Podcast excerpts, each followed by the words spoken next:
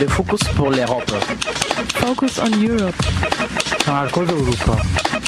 Focus Europa. Europa en Focuso. Focus Europa. Fokus Europa. Nachrichten und Themen aus Europa auf Radio Dreieckland.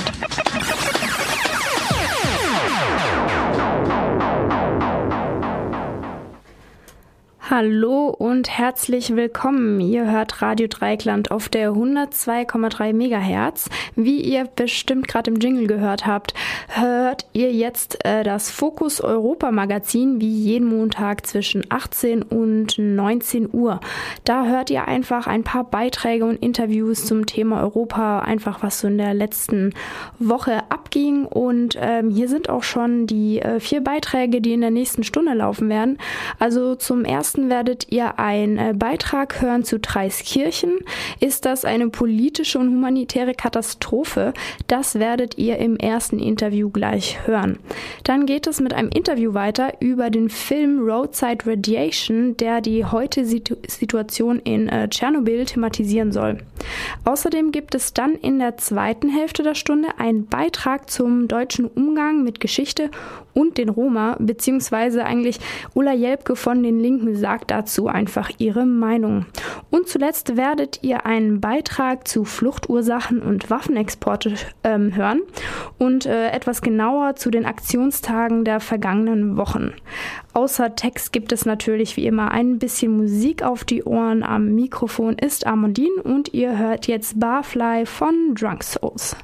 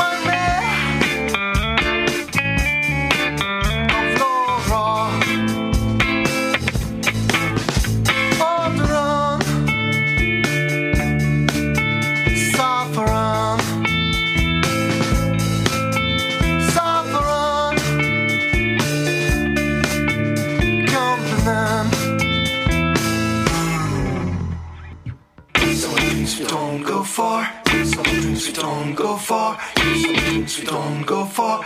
Some drinks we don't go for. Give us some drinks we don't go for. Give us some drinks we don't go for. Give us some drinks we don't go for.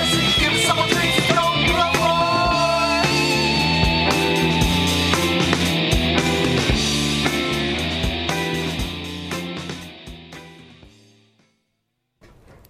Dreiskirchen, eine politische und humanitäre Katastrophe. Dreiskirchen, das etwa 30 Kilometer vor Wien liegt, ist eines der größten Flüchtlingserstaufnahmelager in Österreich. Momentan leben hier geschätzte 3500 bis 4500 Menschen. Dass die Versorgungslage in vielen Belangen äußerst kritisch ist, war schon längere Zeit bekannt. Vergangene Woche wurde von Amnesty International ein Bericht vorgelegt, mit dem das Ausmaß der humanitären Katastrophe in Österreich Erst einer breiteren Öffentlichkeit bekannt wurde. Infolge dieses Berichts haben sich andere Organisationen sowie die journalistische Öffentlichkeit in Österreich zunehmend mit dem Thema befasst. Mittlerweile scheint sich auch die Regierung etwas zu bewegen. Zumindest haben hochrangige Regierungsvertreterinnen gestern den Weg nach Dreiskirchen gefunden und am 20. August wurde von der Regierung eine Art Taskforce zu Asylquartieren eingesetzt. Was diese bringen wird, muss sich noch zeigen. Im folgenden Interview spricht RDL mit Katrin, die seit äh, längerer Zeit in österreichischen Flüchtlingsinitiativen äh, aktiv ist und momentan auch regelmäßig nach Dreiskirchen fährt und äh, jetzt über die aktuelle aktuelle Lage in Dreiskirchen sprechen wird. Reiskirchen hat sich ja in der letzten Zeit so ein bisschen zu einem Symbol fürs Versagen der österreichischen Asylpolitik entwickelt. Und es gab ja auch gerade kürzlich einen Bericht von Amnesty International, der vorgelegt wurde, der aufgezeigt hat, dass es in dem Flüchtlingslager dort ja ziemlich menschenunwürdige Zustände gibt. Also dass teilweise keine Vorhänge an den Duschen sind, dass viele Leute im Freien übernachten müssen. Ähm, da würde ich dich zum ersten Mal gerne fragen, wie du die Situation vor Ort beurteilst. Du bist auch häufiger und regelmäßig dort. Wie hast du denn das wahrgenommen? Also meiner Meinung nach sind die Zustände in, in Dreiskirchen äh, wirklich katastrophal. Ähm, also es ist so, dass äh, einfach viel zu viele Menschen für dieses kleine Areal und für diese äh, wenigen Gebäude und Schlafplätze äh, dort sind. Also wir wissen nicht genau, wie viele Leute es im Moment sind. Also wir schätzen, es sind zwischen dreieinhalb und viereinhalbtausend. Eigentlich ist das Flüchtlingslager dort äh, konzipiert für 700 bis 800 Leute. Also kann man sich vorstellen, was das heißt. Ähm, und es ist einfach so, dass äh, die Menschen dort äh, vollkommen unterversorgt sind. Also es ist erstens mal so, dass ca. 1500 Leute äh, obdachlos sind. Äh, viele von denen darfen inzwischen in Zelten, die ihnen von solidarischen Menschen aus der Bevölkerung geschenkt worden sind, äh, im Freien vor dem Flüchtlingslager. Und es sind aber auch einige Hunderte, die nicht mal Zelte haben, also die wirklich unter freiem Himmel schlafen müssen jede Nacht. Also es fehlt einfach an allem. Es fehlt an, an Kleidung, es fehlt an Hygieneartikeln, es fehlt äh, auch an Essen. Also Hunger ist ein Thema Thema dort, äh, weil einfach die äh, Betreiberfirma, also die ORS, ist eine Schweizer Firma, die dieses äh, Flüchtlingslager verwaltet, offensichtlich nicht in der Lage ist, alle Menschen satt zu machen, beziehungsweise allen Menschen genügend Essen zu geben. Ähm, Kann ich da gerade mal einhaken? Das heißt, es ist generell so, dass Flüchtlingswohnungen oder Lager in Österreich von privaten Firmen verwaltet werden? Also es ist nicht generell so, äh, aber es ist also sehr oft so und im Fall von Dreiskirchen ist es so, dass seit 2003 äh, das eben eine private, teilweise profitorientierte Firma macht. 2003, ähm, also das war eine öffentliche Ausschreibung, wo sich auch ähm, Hilfsorganisationen in Österreich wie die Caritas, die Volkshilfe und so weiter darum beworben haben. Ähm, aber Sie dann gesagt haben, also wir haben Mindeststandards äh, und wir können das nur unter bestimmten Bedingungen machen und der Bestbieter war dann eben eine private Firma. Äh, 2003 ist das an European Home Care, also eher eine Firma, die relativ bekannt ist, äh, vergeben worden und seit 2012 macht das eben die Schweizer Firma ORS. Äh, und also es werden einige äh, Einrichtungen für Flüchtlinge in Österreich inzwischen eben von ORS betreut. Und jetzt könnte man zumindest davon ausgehen, dass es nicht so ganz überraschend war, dass äh, momentan viele Menschen auf der Flucht sind und ähm, in verschiedene europäische Länder einreisen oder versuchen, ähm, dahin einzureisen. Das ist ja eigentlich eine Entwicklung, die seit längerem bekannt sein sollte. Ähm, wie konnte es denn überhaupt dazu kommen, dass äh, dieses, äh, also ja, dass dieses Lager ähm, nicht ähm, ordentlich ausgestattet ist, also dass es zu wenig Schlafplätze gibt, zu wenig ähm, ärztliche Versorgung und so weiter. Also wo, ähm, bei wem ist jetzt da der, äh, der, Fehler zu suchen? Liegt das jetzt bei der finanziellen Ausstattung, die äh, seitens der Politik bereitgestellt wird? Oder liegt das bei dieser privaten Verwaltung? Oder kann man das äh, irgendwie lokalisieren? wer dafür verantwortlich ist? Ähm, also ich glaube, also grundsätzlich verantwortlich dafür ist meiner Meinung nach die, die äh, österreichische Bundesregierung und aber auch die äh, die, die Landeshauptleute. Ähm, und ich glaube, die Probleme, also das Problem, das, das, das wir jetzt haben, äh, ergibt sich aus mehreren Gründen. Also einerseits glaube ich, dass, also wie du gesagt hast, äh, es war vorhersehbar, also mit dem Krieg in Syrien, mit äh, den Geschehnissen äh, im Irak, mit der Situation in Afghanistan, die wir schon seit längeren Jahren haben. Also es war vorhersehbar, dass sehr viele Menschen äh, im Moment auf der Flucht sind und eben äh, nach Europa kommen werden. Ich glaube, das ist einerseits ignoriert worden und gleichzeitig, glaube ich, ist es eine Mischung zwischen Unfähigkeit und aber auch politischem Kalkül.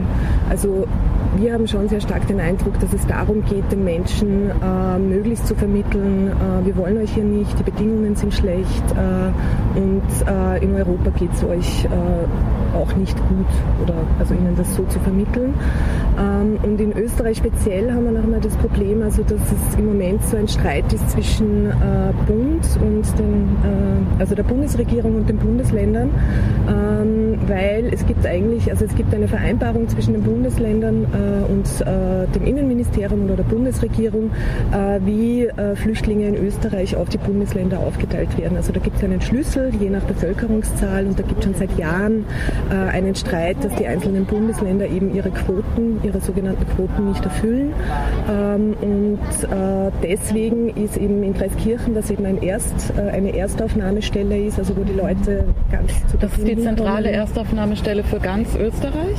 Nein, es gibt sieben Erstaufnahmestellen, mhm. Ähm, aber Dreiskirchen ist die größte und Dreiskirchen ist eben auch geografisch, äh, sage ich mal, die, wo eben die meisten Leute als, erstes hinkommen, weil eben sehr viele Fluchtwege eben über, über Wien, die Leute kommen nach Wien und werden dann von dort eben nach Dreiskirchen gebracht. Jetzt gab es ja äh, eben diesen äh, Bericht von Amnesty International, der auch in vielen äh, Medien veröffentlicht wurde über die Situation speziell in Dreiskirchen im Moment. Und andere Organisationen wie die Caritas, habe ich gelesen, haben sich auch angeschlossen. Beziehungsweise die Caritas hat, glaube ich, vor allem an die Gemeinden appelliert. Was sind denn jetzt eigentlich die Reaktionen auf der politischen Ebene, also auf Bundesebene, Länderebene und Kommun kommunaler Ebene? Naja, also was wir erleben ist äh, eine Verdichtung dessen, was wir in den letzten Monaten und Jahren schon erlebt haben, nämlich dass sich äh, die einzelnen Ebenen in der Politik ständig so äh, die Schuld gegenseitig zuschieben. Also das Innenministerium sagt, die Länder sind schuld, die Länder sagen, die Bürgermeister sind schuld, die Bürgermeister sagen, das Innenministerium ist schuld.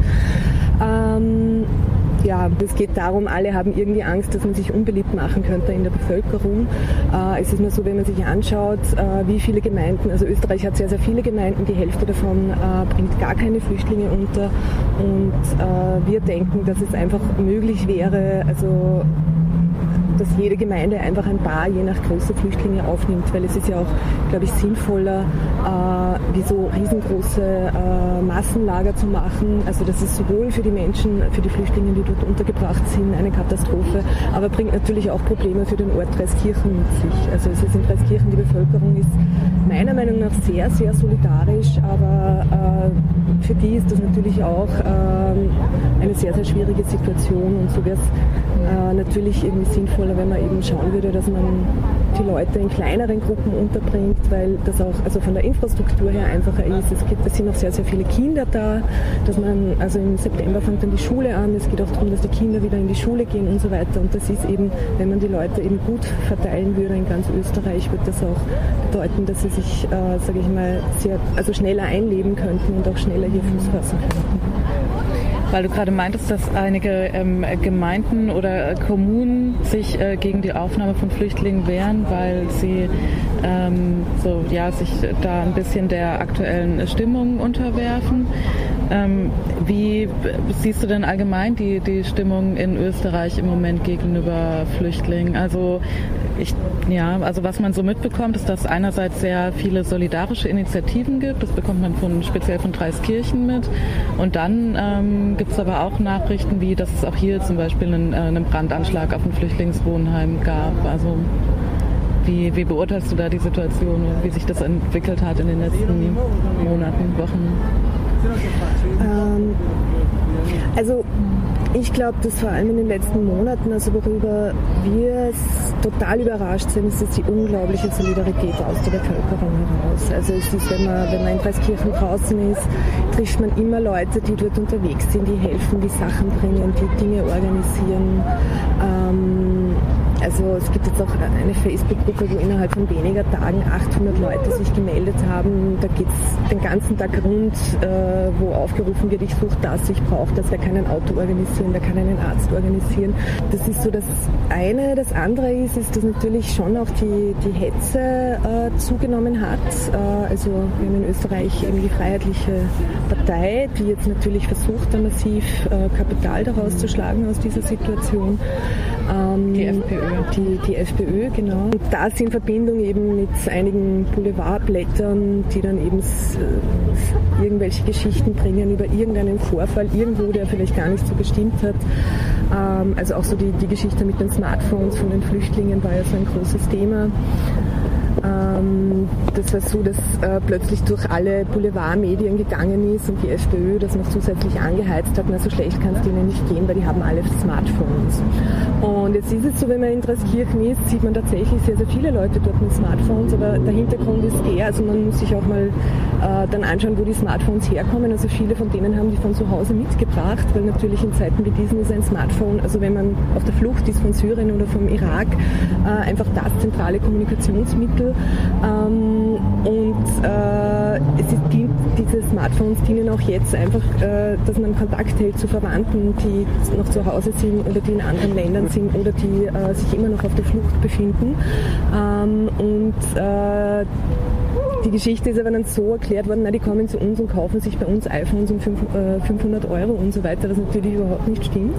Äh, und das sind eben so diese Dinge, die dann ständig wieder irgendwo äh, groß aufgeblasen werden. Und wenn man sich das dann ein bisschen näher anschaut, sieht man dann, es ist gar nicht so.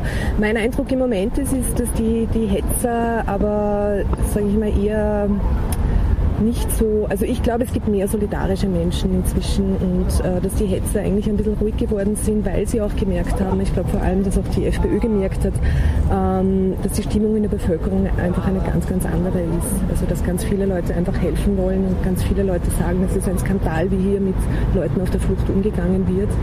Und insofern also sind wir gerade guter Dinge, dass das äh, gesellschaftlich jetzt äh, eben nicht in, äh, noch mehr nach rechts geht. Jetzt vielleicht nochmal zur Situation in Dreiskirchen. Ähm, wie stehen eigentlich die Chancen der, also du hast vorher gemeint, es sind zwischen 3500 und 4500 Menschen gerade dort. Wie lange sind die Menschen durchschnittlich in Dreiskirchen, bis sie dann einen anderen Wohnort zugewiesen bekommen? Oder wie sind generell die Chancen auf Bleiberecht? Hast du da ja vielleicht eine grobe Einschätzung? Ähm, also das ist, das ist im Moment sehr schwierig zu sagen, weil die, die Situation eben vollkommen chaotisch ist, auch was jetzt so Behördenwege äh, und, und, und das Ausstellen von äh, also vorübergehenden Papieren, also die weißen, grünen und roten Karten anbelangt. Ähm, da gibt es jetzt unterschiedliche äh, Erfahrungen. Also Familien zum Beispiel äh, haben im Moment in Dreiskirchen ganz gute Chancen, relativ schnell wegzukommen. Schwierig wird es, glaube ich, vor allem für die jungen alleinstehenden Männer in Dreiskirchen. Also da ist eben jetzt die Befürchtung, dass das einfach die sind, die dort noch sehr, sehr lange bleiben äh, werden, ähm, weil äh, sie eben so unter Anführungszeichen eine unbeliebte Gruppe sind, also wo eben sehr viele äh, Gemeinden oder Bürgermeister sagen, Familien ja gerne, aber bloß keine, keine alleinstehenden, alleinstehenden äh, jungen Männer. Äh, und also insofern ist es schwer zu sagen, also wie lange jetzt die Leute dort sein äh, müssen. Wie ist es dann generell in der österreichischen Flüchtlingspolitik? Also haben die Leute auch, also zum Beispiel gerade jüngere Leute, ähm, die Möglichkeit zum Beispiel eine Ausbildung zu machen, die Schule zu besuchen? Haben die Menschen die Möglichkeit zu arbeiten? Also jetzt entweder noch von Dreiskirchen aus oder ähm, wenn sie an anderen Orten leben. Mhm. Wie einfach oder schwierig ist das hier? Ähm, also es ist so für, ähm, also für Asylwerberinnen, also wenn das Asylverfahren äh, eröffnet ist, gibt es keine Möglichkeit zu arbeiten, äh, also im Gegensatz zu, zu anderen Ländern. Ähm, es ist aber so, dass also äh, schulpflichtige Kinder äh, werden, also in Dreiskirchen zum Beispiel, da gibt es sogenannte Brückenklassen, also, äh, also man versucht die Kinder also möglichst schnell, also dass sie, dass sie in die Schule gehen können. Das äh, dürfte auch an anderen Orten so sein, dass man sich da darum bemüht. Ähm, aber eben das Problem ist, dass die, also solange das Asyl Asylverfahren äh, läuft, die Leute eben nicht arbeiten dürfen. Und also das ist auch eine ganz zentrale Forderung, äh, dass das eben aufgehoben wird. Erstens, äh, weil äh, die Leute arbeiten wollen. Also man trifft niemanden, der gerade in einem Asylverfahren ist, der sagt, na, ich finde das eh total super und will nicht arbeiten, sondern alle sagen, bitte, ich will was arbeiten, ich will was tun, ich will mich weiterbilden, ich will äh, vor allem die Jüngeren, ich will äh, irgendwas lernen und so weiter. Also diese, diese Frage von, dass, äh, dass Asylwerberinnen äh, legalen Zugang zum Arbeitsmarkt haben, also das, das wird schon sehr lange äh, diskutiert. Also in den letzten Jahren ist das wieder verstärkt, auch teilweise sogar von Seiten der Gewerkschaften thematisiert worden. Ähm, und es hat eben immer wieder Initiativen auch gegeben, die das, äh, die das forciert haben, ähm, aber eben ja, äh, leider nicht sehr erfolgreich. Äh, und im Moment habe ich das Gefühl, dass aufgrund dieser Situation, also sowas gerade gar nicht diskutiert wird oder gar nicht diskutierbar ist, weil im Vordergrund eben steht jetzt mal die Leute gut unterzubringen und, und äh, also diese, diese katastrophalen Zustände vor allem in Dreiskirchen eben äh, in den Griff zu kriegen. Aber tut sich denn da jetzt was tatsächlich? Also eben auch nach diesem Amnesty International Bericht zum Beispiel. Also äh, kann man jetzt, der Bericht ist jetzt noch nicht so lange draußen, das, sind erst ein paar Tage, äh, aber kann man da schon sehen, dass darauf reagiert wird? Was wir jetzt gehört haben von Menschen, die, die im Lager sind, ist, ist, dass sie sagen, also sie merken, dass also weniger Leute da sind. Also sie haben das Gefühl, dass äh, mehr Leute weggebracht werden in, in andere Quartiere als äh, dazukommen. Äh, das führt jetzt schon mal ein bisschen zu einer Verbesserung natürlich. Ähm, aber ansonsten ist es nach wie vor also unzumutbar. Also die, die Schlangen bei der Essensausgabe, die Schlangen, äh, wenn man zu einem Arzt will, äh, also man muss sich dann eben entscheiden, will ich heute essen oder will ich zum Arzt gehen und bei beiden weiß man nicht, ob noch Essen da ist, wenn man ankommt oder ob der Arzt noch da ist, wenn man dann an der Reihe ist. Äh, also diese ganzen Dinge sind nach wie vor da und also ich habe jetzt äh, nicht den Eindruck, äh, dass da, dass da jetzt also jetzt irgendwie schnell und, und, äh, und, und, effektiv was getan wird, um die Situation zu verändern. Und ich glaube auch einfach, ähm, also die zentrale Forderung jetzt von, von ganz vielen hier ist, dass wir sagen, also diese private Firma muss raus aus Dreiskirchen und äh, die Verwaltung des, des äh, äh, des Flüchtlingslagers muss äh, Hilfsorganisationen übergeben werden, äh, denn diese Firma ist offensichtlich nicht in der Lage, äh, mit dieser Situation umzugehen. Und äh, wir glauben, dass Rotes Kreuz, Volkshilfe, Caritas und so weiter, dass die das eben könnten. Das, also das ist jetzt die zentrale Forderung. Also was auch noch ganz wichtig ist, ist einfach der Punkt, äh, also wenn es nicht diese unglaubliche Solidarität aus der Bevölkerung geben würde, glaube ich, wäre in, in, in Dreiskirchen wirklich schon eine humanitäre Katastrophe ausgebrochen. Also wenn ja nicht jeden Tag Leute kommen würden, die Essen bringen, die äh, Verbandsmaterial bringen, die Hygieneartikel bringen, die äh, wir organisieren teilweise Ärzte, die rausfahren und in ihren Privatautos Menschen auf der Straße behandeln. Also wenn, wenn äh, bringen Leute privat ins Krankenhaus und wieder zurück. Also wenn, wenn das nicht alles passieren würde, dann glaube ich eben, wäre das wirklich eine humanitäre Katastrophe und äh, ja, Politik ist offensichtlich unfähig, das zu lösen und deswegen äh, finde ich persönlich es, also so traurig es ist, dass es notwendig ist, aber auch so, so schön auch, dass es eben so viele Leute gibt, die solidarisch sind und helfen. Das war ein Interview über die Situation in Treiskirchen. Katrin, die in österreichischen Flüchtlingsinitiativen aktiv ist, sprach im Interview über die Situation und über das Vorgehen der Regierung in Österreich. Weiter geht es wieder mit den Drunk Souls mit No More Fighting. No more fighting.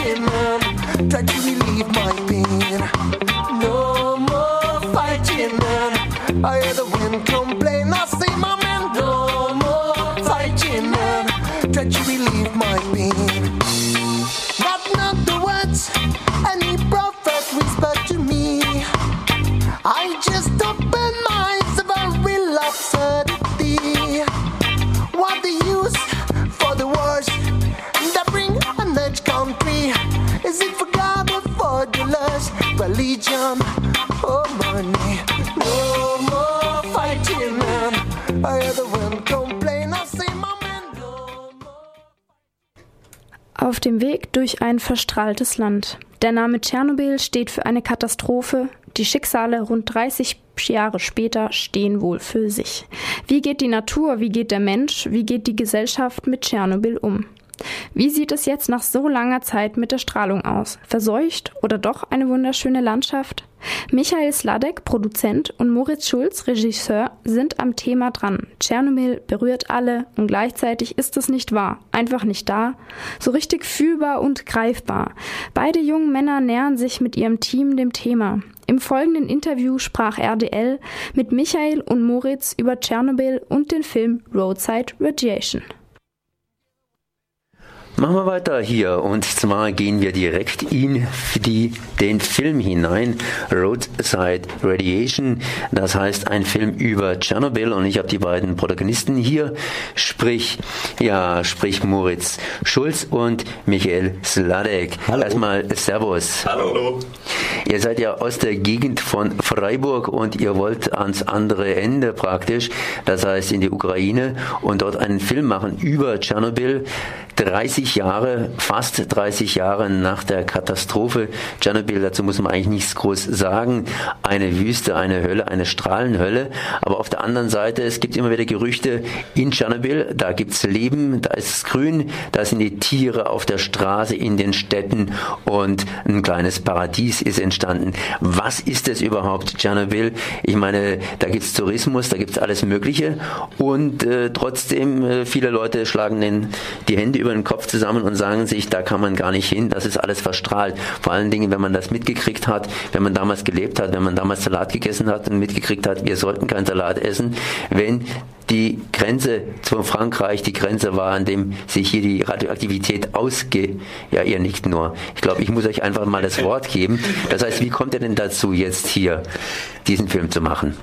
Also, ähm, ich glaube, wir sind beide sehr stark äh, biografisch damit verbunden. Ich glaube, Michi sogar noch ein kleines bisschen mehr als ich. Vielleicht erzählst du einfach mal, wie das dein Leben geprägt hat. Ähm, ja, äh, genau, meine Eltern engagieren sich halt sehr stark in der Anti-Atom-Bewegung. Ähm, und äh, ja, ich war vier Jahre alt, als Tschernobyl passiert ist und seitdem beschäftigt sich eigentlich meine komplette Familie mit dem Thema. Und äh, dann war es natürlich witzig, dass du dann auf mich zugekommen bist und diesen Film machen wolltest.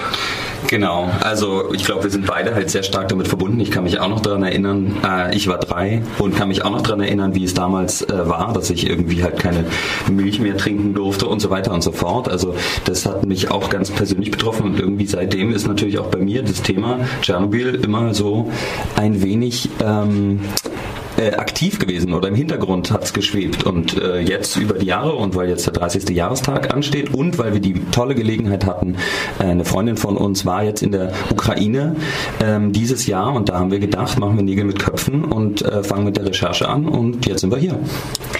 Wie seid ihr an die ganze Sache rangegangen? Wart ihr schon mal in Tschernobyl? Habt ihr euch vorher Filme angeschaut oder habt ihr euch einfach mit Leuten darüber unterhalten? Weil Tschernobyl ist ja für uns alle ein Begriff, aber es ist ja ein Unterschied, ob man von Tschernobyl hört und damit lebt, hier lebt, oder ob man dann tatsächlich hingeht und sagt, jetzt möchte ich tatsächlich dieses Fremde mir zu eigen machen.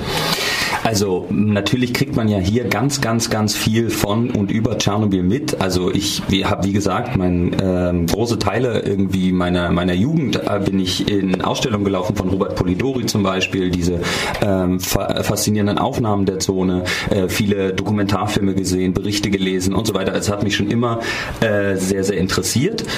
Und äh, dann ist natürlich das Spannende, wenn man dann dahin geht, dass es natürlich nochmal einen riesen Unterschied gibt zwischen dem, wie es hier kommuniziert kommuniziert und tradiert wird. Tschernobyl als Ereignis, Tschernobyl als Ort, als eben total lebloses, äh, ähm, also so ein Kokon ähm, und der tatsächlichen Realität, wenn man da hingeht und dann sieht, dass halt äh, tatsächlich da in irgendeiner Weise viele Menschen immer noch mit in Interaktion stehen, da irgendwie leben, mehr schlecht als recht und irgendwie halt immer noch jeden Tag mit dieser Katastrophe umgehen müssen. Atomkraft ist überhaupt eine ganz, ganz komische Geschichte. Man sieht sie nicht und trotzdem wirkt sie irgendwie. Das heißt, wir haben selber keine Sensoren dafür, so wie für Licht oder für Wärme, Kälte und äh, es hat Einfluss. Wie wollt ihr das umsetzen, beziehungsweise wie wollt ihr das überhaupt darstellen? Ähm, ich denke, diese Darstellung an sich der Strahlung, das ist in jedem Fall schwierig. Also ich meine, da gibt es ja gibt's viele Dokumentationen und man kennt das, das ist immer irgendwie so, ein, so, so eine Schwierigkeit der, des, des Transportierens dieses Inhalts. Ich glaube, dass sich halt die Strahlung in unserem Fall und also es geht nicht um die Strahlung an und für sich, sondern was sie macht mit den Menschen, was sie macht mit dem Ort. Und ich glaube, dass sich dann quasi indirekt diese äh, Folgen zeigen. Also wie gehen die Leute damit um? Wie prägt sie das in ihrer Biografie? Was haben, mussten sie für Konsequenzen in ihrem Leben daraus ziehen? Also es ist eine indirekte Folge und ähm, nicht so sehr, dass man halt da einen Geigerzähler irgendwo in den Busch hält und dann halt irgendeine Zahl, mit der die 99 Prozent der Menschen eh nichts anfangen können, zeigt, äh, sondern dass es halt eine ganz konkrete Wirkung hat und die ist ganz konkret fassbar an den Menschen. Ihr habt also verschiedene Menschen, die ihr interviewen werdet, die ihr Leben zeigen, wie ihr Leben jetzt ist nach Tschernobyl bzw. nach der Katastrophe in Tschernobyl. Was haben die denn jetzt hier erlebt bzw. wie geht ihr Leben weiter? Sie haben ja Strahlung erlebt, aber auf der einen Seite, wenn ich Strahlung erlebe, da habe ich nicht gleich Krebs, sondern ich kann da ziemlich lange noch leben oder es geht ziemlich schnell bei mir zu Ende. Das ist ja auch ausgesprochen unterschiedlich. Ich kann hier hier, ähm, ja, das ist, äh, das ist ja eben dieses, dieses Un, Un, Ungreifbare so ein bisschen. Ähm, also was sich zeigt, was ich auch selber als Erkenntnis äh, interessant fand, als wir da waren, was sich zeigt, ist, dass die Folgen von Strahlung und die Folgen von Tschernobyl ganz, äh, also sehr viel komplizierter sind und viel umfangreicher sind, als man das hier so äh, im Westen bei uns irgendwie so klassischerweise mitbekommt. Also bei uns ist es, Strahlung ist Krebs zum größten Teil. Äh, das ist der direkte Zusammenhang, den gibt es natürlich. Äh, aber es gibt viele, viele andere Folgen, die auch Strahlung äh, nach sich zieht. Und viele davon sind Sachen, die, über die ich gar nicht nachgedacht habe. Also da sind viele psychologische, wirtschaftliche und so weiter Folgen für die Menschen. Also zum Beispiel, was viele, also das war, hatte ich überhaupt nicht auf dem Schirm, bis ich da war. Und das ist auch in den wenigsten Dokumentationen und Arbeiten darüber ähm, enthalten. Ähm, was ich, was man direkt mitbekommt, sind halt die massiven psychologischen Folgen. Also Leute sind damals aus der Zone, äh, also der heutigen Zone, sind sie evakuiert worden und ähm, sind dann äh, in irgendwelche anderen Gegenden gesiedelt worden worden und da ähm, haben sie ähm, extreme Feindseligkeit zum Teil von der Umgebung mitbekommen, weil das waren jetzt die Strahlenkinder oder das waren die Strahlenmenschen, mit denen wollte man nichts zu tun haben und dann hat man lieber die Straßenseite gewechselt oder uns, einer unserer Protagonisten, der Sascha, ähm, der ist dann in der Schule verkloppt worden, weil er äh, halt ein Strahlenkind war und weil die Eltern gesagt haben, spielt nicht mit dem. Warum war er gefährlich als Strahlenkind? Hat er die anderen praktisch hier bedroht als Strahlenkind?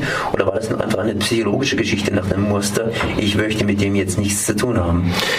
Ähm, natürlich gibt es in ganz, ganz, ganz, ganz extremen Fällen, ganz extrem, davon gab es vielleicht am Anfang ein paar Dutzend, äh, gibt es natürlich auch medizinische Folgen, Durchstrahlung von Menschen, die halt so viel Strahlung absorbiert haben, dass sie selber so extrem strahlen. Äh, das waren die Feuerwehrleute, das waren die äh, ein paar Liquidatoren, die auf dem Dach von der, äh, vom Reaktor gearbeitet haben.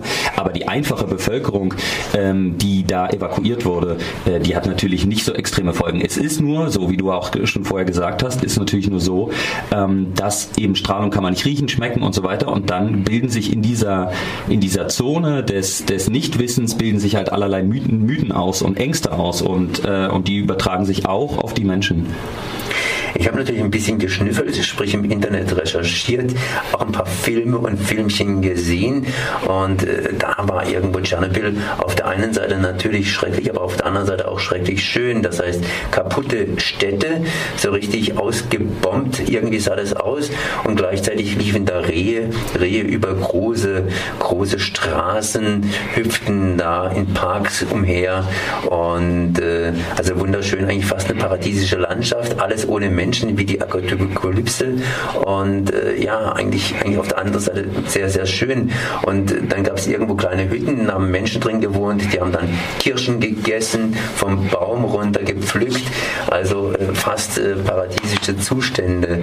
Und äh, man versteht es irgendwie nicht, wenn man so einen Film sieht. Ähm, ja, also es ist tatsächlich ähm, so, dass es, dass es schwer ist, ähm, wenn man da vor Ort ist und wenn also würde einen jetzt jemand in ein Auto setzen, die Auto, Augen verbinden, irgendwo hinfahren und äh, man wüsste jetzt nicht, man sei in der Zone von Tschernobyl, äh, dann hätte man sicherlich Schwierigkeiten, irgendwie da die Gefahr, die mit diesem Ort mitschwebt, zu erkennen. Also es ist tatsächlich ähm, absurd, auch gerade die, die ähm, Reichhaltigkeit der Natur, also was wir alleine dem kurzen Aufenthalten zur Recherche da gesehen haben an Wildschweinen und Elchen und so weiter, ähm, das ist schon erstaunlich. Also man muss sich das auch vergegenwärtigen äh, vor Ort, um zu erkennen, was da los ist. Aber natürlich, andererseits erkennt man natürlich auch direkt ähm, auf der anderen Seite, ähm, die Menschen sind halt alle weg. So, und das hat irgendeinen Grund. Und, äh, und da stellen sich natürlich eine Reihe von Fragen. Das wird sicherlich schwierig werden umzusetzen, beziehungsweise auch sehr, sehr interessant. Habt ihr da schon ein Konzept entwickelt? Ähm, du meinst, wie wir den Film aufbauen wollen? Wie ihr den Film aufbauen wollt und wie ihr den Spannungsbogen packt zwischen Menschen, Natur, Katastrophe, Wissenschaft und natürlich auch dieses ganz subjektive Gefühl, ich spüre doch nichts, da ist doch nichts. Mhm. Ähm, ich habe jetzt so viel geredet. Michi, willst du eigentlich mal? das passt schon, das passt schon, das ist gut so.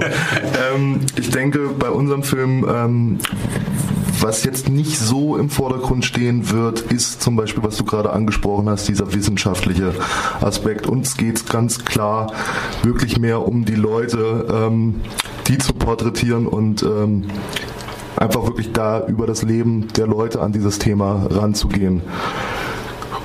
Mhm. Genau. Vielleicht ja. willst du noch was ergänzen? genau, und was uns eigentlich, also was, äh, was sicherlich äh, sehr, sehr spannend war, was wir auf der Recherche mitbekommen haben, wenn man ähm, jetzt hier zum Beispiel in Deutschland über Tschernobyl redet, dann ist natürlich die Reaktion eine sehr eindeutige. Also im Fall Tschernobyl ist man sich einig, das ist gefährlich, da muss man weit weg und so weiter. Und wie man das zu bewerten hat, da gibt es einen Konsens. Und direkt vor Ort, direkt bei den Leuten, die da leben, ist das natürlich nicht so eindeutig, weil je näher man diesem Thema kommt, also örtlich auch, äh, desto eher verschwimmen diese eigentlich so eindeutig gezogenen Grenzen. Es gibt Leute, ähm, einer unserer Protagonisten, der ist äh, jemand, der hat 30 Jahre lang äh, in diesem, oder beziehungsweise seit seinem ersten Tag, in dem er im Arbeitsleben stand, hat in diesem Reaktor gearbeitet. Und das war eine große Ehre in der Sowjetunion. Jetzt passiert diese Katastrophe und er muss da weg und er war direkt beteiligt, direkt vor Ort. Seine Kollegen sind da wie die Fliegen tot umgefallen ähm, in der, im Turbinenraum.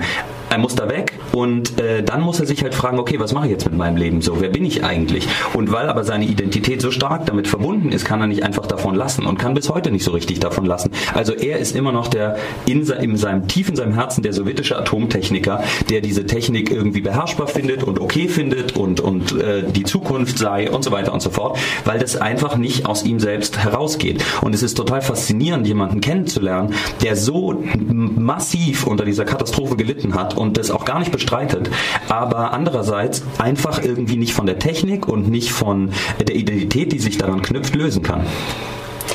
Wir reden ständig vom Leben. Ihr lebt natürlich auch nicht von Luft und Liebe. Sprich, äh, da muss natürlich auch finanziert werden. Und äh, Kameras, äh, ja, die Leute, die das Ganze schneiden, Reise etc. etc. Michael, du hast schon gesagt, hier die EWS, äh, ja, Schönau hat praktisch da ein bisschen zugebuttert, aber äh, so eine Sache muss natürlich auch entsprechend rund gemacht werden. Gerade dabei eine Crowdfunding-Kampagne auf die Beine zu stellen und da darf der Moritz noch was dazu sagen. genau, Crowdfunding-Kampagne ist ein super Stichwort. Also da sind wir jetzt gerade dabei. Die geht in den nächsten Tagen richtig los. Und natürlich äh, an alle, die dieses Thema und den Film interessiert, sind alle, alle, alle herzlich eingeladen, uns zu unterstützen. Ihr hörtet ein Interview über die Situation von Tschernobyl fast 30 Jahre nach dem Unglück. Michael Sladek, Produzent und Moritz Schulz, Regisseur, sprachen außerdem über ihren Film Roadside Radiation. Time Travel von Jasmine Jordan ist das nächste Lied, was es auf die Ohren gibt. Ich wünsche euch viel Spaß.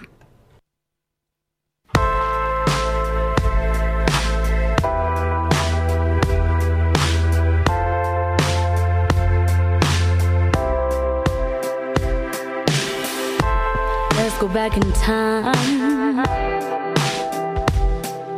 when you and I were uncomplicated.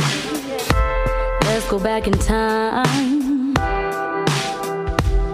before I felt what I felt when you did what you did that night.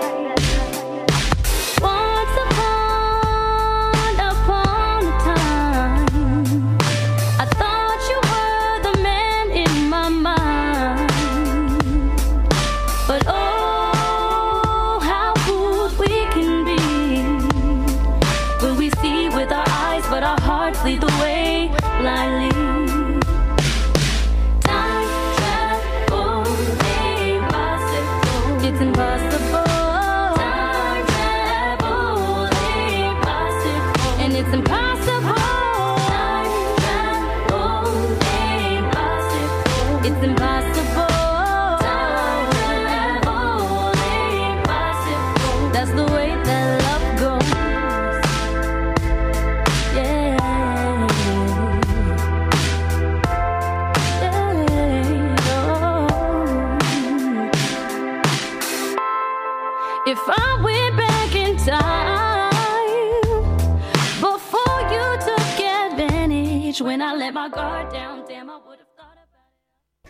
Ein Denkmal in Berlin und ein Speziallager als Abschiebung. Ulla Jelpke, Abgeordnete der Partei Die Linke im Reichstagsgebäude, sprach in einem Interview mit RDL über den Umgang mit Roma damals und heutzutage. Flüchtlingslager, eine Hilfe oder eine Erinnerung an den Zweiten Weltkrieg?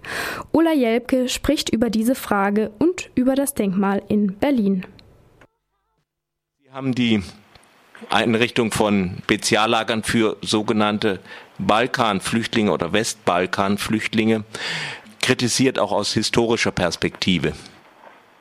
Ja, genau. Ich bin der Meinung, äh, dass wir eine historische Verantwortung haben gegenüber den Roma, weil unter den Westbalkanflüchtlingen befinden sich, sagen wir mal, so rund 40 Prozent Roma.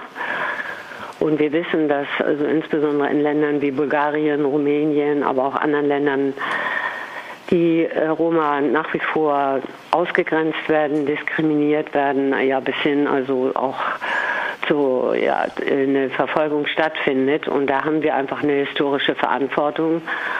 Und ich finde es ganz gefährlich, also brandgefährlich sogar, dass die Bundesregierung, also äh, insbesondere aber auch Bundesländer wie Bayern, Seehofer, äh, dass man im Grunde genommen permanent äh, über richtige und falsche Flüchtlinge spricht. Bei uns grundsätzlich von der Gesetzeslage her, aber auch vom internationalen Völkerrecht her ist es ganz eindeutig so, dass jeder Mensch das Recht hat, Schutz zu suchen und Anträge hier zu stellen auf Asyl und Schutzgesuche. Und von daher ist es einfach unverantwortlich, äh, wie gegenwärtig von der Politik agiert wird. Äh, nun gibt es ja ein Denkmal für den Holocaust an den Roma sogar in Berlin. Äh, führt das nicht irgendwie zu einem Umdenken? Also ich meine, die Politiker, ich weiß nicht, ob sie da hingehen, ob man das immer sehen muss. Also es gibt ja das Holocaust-Denkmal und es gibt das Denkmal, äh, was nach mehr als 20 Jahren vor äh, gut zwei Jahren endlich eingeweiht wurde äh, für die Roma, was unmittelbar beim Reichstag liegt. Und ja, gerade vor ein paar Tagen mit Freunden dort. Es wird sehr stark besucht. Und äh, nichtsdestotrotz äh, ist natürlich diese, diese historische Verbindung, dass äh, die Faschisten in Deutschland über eine halbe Million Roma ermordet haben, also dort ein Völkermord stattgefunden hat. Ähm, das ist natürlich häufig nicht so im Bewusstsein wie äh, die äh, Millionen von Juden, die umgekommen sind. Und deswegen muss man insgesamt natürlich auch äh, die, das Thema Antiziganismus und Roma- und Sinti-Feindlichkeit mehr thematisieren. Also es gibt äh, auch im Internet eine unglaubliche Hetze äh, gegen diese Gruppe und gegen diese Flüchtlinge. Und von daher meine ich, äh, wir können nicht häufig genug daran erinnern, welches Leid äh, die Roma und Sinti durch Deutschland erlitten haben. Ist dazu noch was zu sagen? Naja, das heißt mit anderen Worten eben auch, dass wir, ähm, wenn ich sage historische Verantwortung, und da waren wir auch politisch schon mal weiter, auch was äh, Teile der CDU anging, äh, dass man im Grunde genommen hier ein humanitäres Aufenthaltsrecht für Roma braucht. Und dass man vor allen Dingen nicht einfach sämtliche Staaten als sichere Herkunftsstaaten definiert und nicht einmal die Auflagen des Bundesverfassungsgerichtes äh, berücksichtigt hat, was nämlich in ungefähr, ich glaube, es war 98, äh, da hat das Bundesverfassungsgericht ganz klar gesagt, dass sehr genau geprüft werden muss, welcher Staat als sicher eingestuft wird und äh, welcher nicht. Und diese Prüfungen, also diese Analysen beispielsweise auch über mögliche Verfolgung von Minderheiten hat es niemals gegeben. Und das ist ja jetzt auch im Moment so ein Abwehrkampf, der geführt wird im Zusammenhang mit den Flüchtlingen, dass man sagt, also generell hier den Eindruck vermittelt, als wenn Menschen, die aus dem Westbalkan kommen, angebliche Wirtschaftsflüchtlinge sind und überhaupt nicht berücksichtigt, äh, welche, um welche Gruppen es geht, beziehungsweise das individuelle Recht auf Asyl eben bestritten wird. Und äh, ich denke, das geht gar nicht. Also dass man im Grunde genommen in der Bevölkerung versucht, eine Stimmung, ein Klima zu schaffen, dass diese Menschen völlig unberechtigt hierher kommen. Nun sollen ja sozusagen Sonderlager eingerichtet werden. Also ja, Aufnahmestellen, die für Flüchtlinge, die man möglichst gleich an der Grenze, möglichst nah da äh, aufnimmt und gleich wieder abschieben kann. Was meinen Sie dazu? Also ich finde es ein Riesenskandal, also dass man jetzt also still und leise so irgendwelche Zeltstädte aufbaut in Bayern und auch, ähm, auch in Nordrhein-Westfalen gibt es zwei Sonderlager für Menschen aus dem Westbalkan. Und in der Tat ist es so, äh, dass man jetzt also auch mit Stimmungen, die kriegen ja Taschengeld und überhaupt, die kommen ja nur her, um äh, unser Asylrecht zu missbrauchen, dass man diese Stimmung wieder anheizt. Und ich denke, Sonderlager gehen gar nicht. Das erinnert ganz fatal eben an die Zeit des Faschismus und äh, deswegen kann man nur auffordern, auch von hier äh, überall, wo es solche Einrichtungen gibt, also dagegen zu protestieren und äh, auch mit antifaschistischen Gruppen sehr deutlich zu machen, in welcher Tradition eigentlich diese Sonderlager stehen. In welcher Tradition stehen sie? Natürlich in der faschistischen Tradition. Das heißt also, man hat äh, früher eben die Roma zum Beispiel in, in, Auschwitz haben sie auch, ein, haben sie Sonderblöcke gehabt. Sie sind dort interniert worden, um vernichtet zu werden. Und in diesem Fall sollen sie zwar nicht vernichtet werden, aber existenziell und von ihrer Bedrohung her äh, werden sie wieder ausgegrenzt. Und das, denke ich, muss doch für die betroffenen Familien äh, der Roma und Sinti unglaubliche, ähm, schreckliche Gefühle und Erinnerungen wachrufen. Und deswegen denke ich, man muss das ganz klar ablehnen. Ihr hörtet die Meinung von Ulla Jelpke, Abgeordnete der Partei Die Linke, über den deutschen Umgang mit der Geschichte, Flüchtlingslagern und den Roma. Weiter geht's mit dem Song Yusuf Karembe.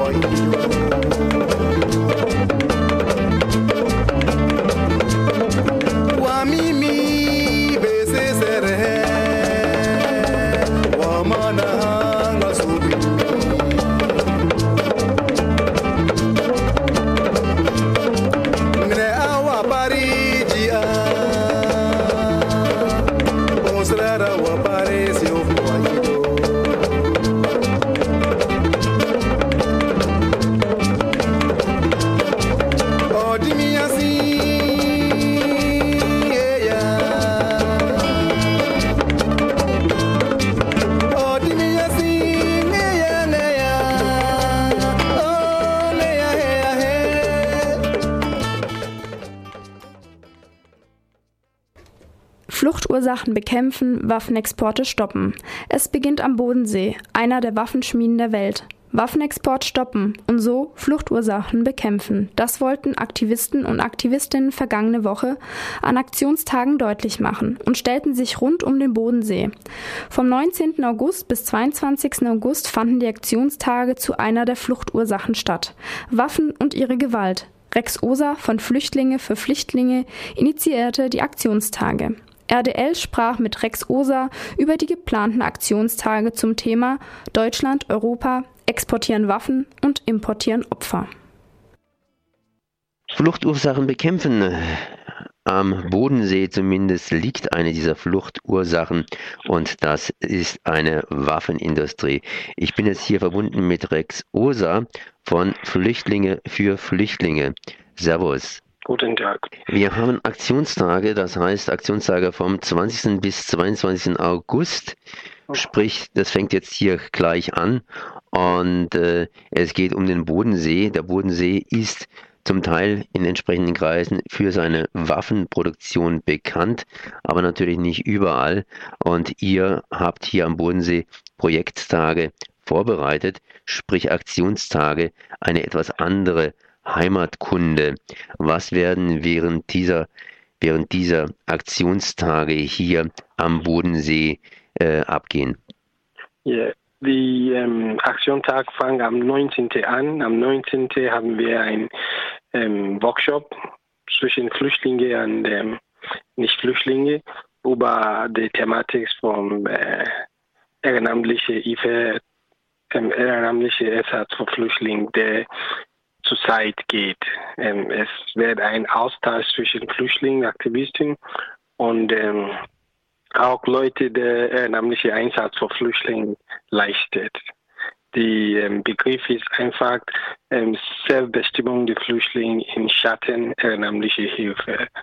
Der Grund ist einfach, dass die ähm, Fluchtursache nicht unter den Tisch geht, weil ähm, die ähm, staatliche Aufruf für ehrenamtliche Hilfe ist einfach eine Strategie, diese paternalistische Unterstützung von Flüchtlingen auch zu leisten und die Flüchtlingsursache nicht diskutieren, aber die Flüchtlinge werden in diese Situation vom Victim immer wieder verstärkt, so wie Objekt. Und dann ähm, am 20. geht es um die Protestaktion vor die Rüstungsfirma in Konstanz, der ATM. Und danach sind wir in Mowag, das ist in Kreuzlinge in der Schweiz.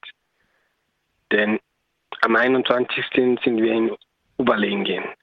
In Oberlingen ist die Deal Defense für uns etwas wichtig, weil dort in Oberlingen gibt es ähm, ein Flüchtlingsunterkunft für Frauen. Das ist ein ähm, Holzcontainer-Unterkunft. Wir haben schon mal in 2013 einen Skandal gegen die Unterkunft gemacht, weil Dort wohnt Frauen, schwangere Frauen mit Kindern, drei zu drei im Zimmer. Und haben wir damals die Unterkunft dort in Oberlinge als ein vom Schlimmsten in Baden-Württemberg gezeigt.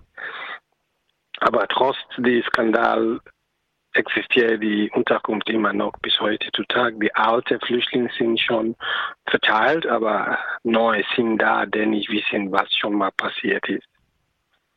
Denn am Samstag, am gleichen Tag, würden wir auch vor die Deal Defense, eine Firma, die Waffen sowie Raketen, Grenade produziert, protestieren. Und danach sind wir, laufen wir mit einem Demozug durch die Stadt bis zum Ladungsplatz. Es gibt ein Infozelt auch den ganzen Tag ähm, Ladungsplatz. Das ist in der Mitte der Stadt. Denn der Abschlusskundgebung wird in die Flüchtlingsunterkunft in Goldbach stattfinden. Und dann fahren wir wieder nach Konstanz, wo wir ein Soli-Party, sowie Solidarität-Party organisieren würde. Denn am Ende ist die 22. eine Abschlusskundgebung in Konstanz, wo Flüchtlingsaktivistinnen und auch Flüchtlinge innerhalb Konstanz auch zu Wort kommen kann und auch Aktivist, der nicht Flüchtling ist, der Erfahrung über diese Waffenhandel wie es auch mit den Flüchtlingen umgeht. Das heißt, es gibt hier mehrere Tage, die sich mit den Fluchtursachen bekämpfen. Und eine Fluchtursache, eine Hauptfluchtursache ist natürlich die Flucht vor Krieg, vor Krieg und Tod, vor Zerstörung. Und die fängt eben an mit der Produktion von Waffen, die unter anderem im Bodenseeraum geplant und gebaut und vor allen Dingen dann auch verkauft werden. Wenn man jetzt sich den Bodenseeraum betrachtet, was fällt einem da auf? Was ist besonders dramatisch? Oder gibt es da überhaupt keine Waffen, die besonders dramatisch sind, sondern alle Waffen sind etwa gleich dramatisch? Ja, in, ähm, in der Bodensee liegt überall verschiedene Waffenfirmen. Was ist für uns Besonderes, ist, dass in dieser Region in Deutschland liegt ähm, konzentriert viele Waffenindustrie in einen sowie Touristenbereich. Und die Flüchtlinge in dieser Region sind immer noch so stark isoliert. Die sind auch total ähm, abgeschottet von der, der Bevölkerung. Die sind einfach da, aber die Lebensbedingungen gehen immer so. Die sind vom diese ehrenamtliche Hilfe einfach mehr weiter isoliert. So haben wir auch Erfahrungen in der Region. Auch und so deswegen, wir fangen einfach an mit der Rüstungsindustrie an der Bodensee, aber das ist eine langfristige Kampagne.